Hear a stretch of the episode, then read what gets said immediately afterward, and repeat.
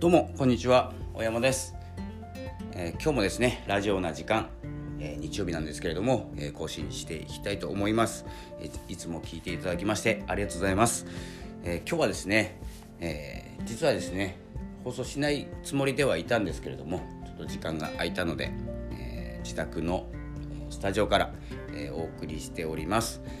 え今日のテーマなんですけれども、え先ほどちょっとツイッターでつぶやいたんですけれどもえ、あなたは一度でも言われた特技を生かしてますか？これですね一度でもとかですね一回でも言われたこと、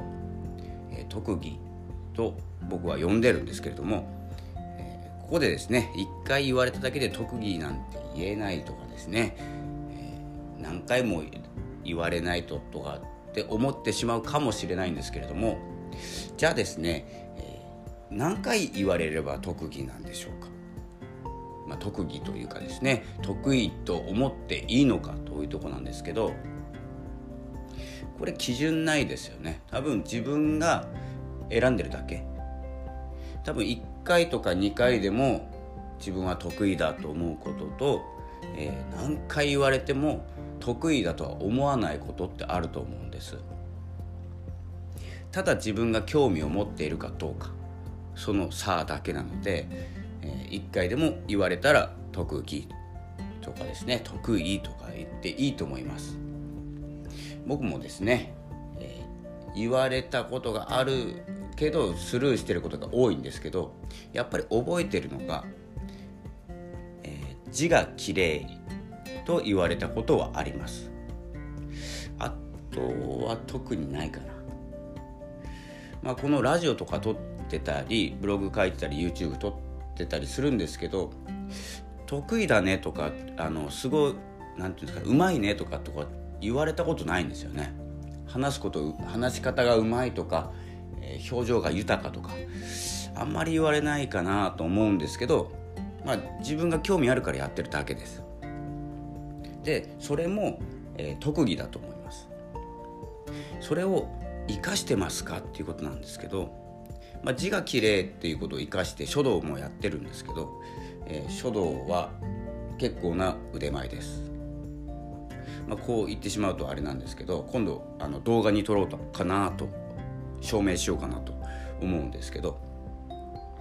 もう別に興味ないかもしれないんですけど、まあ、これがですねあの興味あるかどうかなんですよ。興味あるかっていうか興味が向いたから特技と言っているまあ、生かしている、まあ、これですね、まあ、考えたら分かるんですけど一回も言われたことない、まあ、一回言われただけじゃ特技とは言えないと思ってしまってる自分。一回も言われないことって多いですよね。多分。褒め言葉とか認め言葉っていうんですか。もうねあのなんて言いますか。一回も言われたことないことがほとんどで一回言われても特技じゃないってこれおかしいと思うんで一回だけでいいのでそれあのチャンスだと思った方がいいと思います。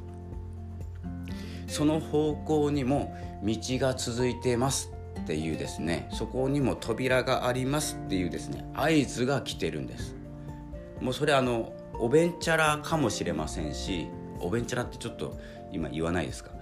うんとちょっと言葉見当たらないんですけど、まあ、おべんちゃらです。おべんちゃらで検索しましょう。ということで、えー、その何て言うんですか持ち上げる言葉。太鼓持ちみたいなことを言うんですけどまあすごいねすごいねっていうことであの自分の道を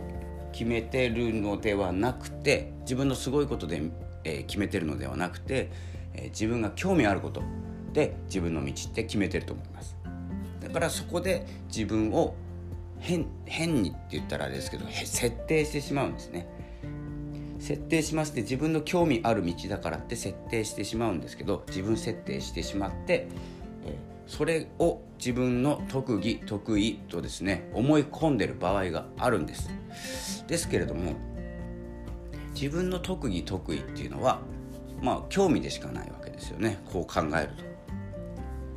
からあのまあ足が速くなくても陸上競技やってるような感じです。多分タイムは上がらないですし、えー、記録は出ません。ですけれども好きだからやってるんですよね。ということは特技というものは興味もしくは一回でも言われたことの中から選んでいくと自分の道がさらに深まります。深まる。間違えました。広まります。ここを追求していくっていうことが大事でどんなことで褒められたことがあるのか。もう簡単なことでいいと思います。笑顔が素敵だねとか笑顔がいいね、えー、優しいねとかですね、えー、気が利くねとかってもいいんですけどそれが何につながるかっていうことを考えてみると自分が膨大に広がるんです。そしてそこの中からあの全部やってたらあの時間が足りないと思うのでそこから引き算をしていく。というですね。引き算の思考を取り入れてみてはいかがでしょうかというですねお昼のラジオになりました。午後今2時。午後2時を2時半ですね。午後2時半になりましたがそのようなラジオになりました、え、その方向にもですね道はあるんだよ可能性あるんだよということでですね自分を広げてみて、えー、広がった分何かを狭めて考え方思考の、えー、引き算ということで考えてみてはいかがでしょうか。まあ、楽に生きてほしいというのが一番の願いですし楽に生きるのが、えー、豊かな道につながっていると私は思っております自分が辛いと思ったことの先には辛いことしか残,、えー、残ってません、えー、最初に辛い思いした方が後で楽っていうのは辛い思いをしたから楽に思えるだけです。これは私の持論です、えー、違うことを言ってる人もいますが反論は特に受け付けません。言いたいことを言います。それでは今日はこの辺で。今日も元気にいきましょう。ありがとうございました。さよなら。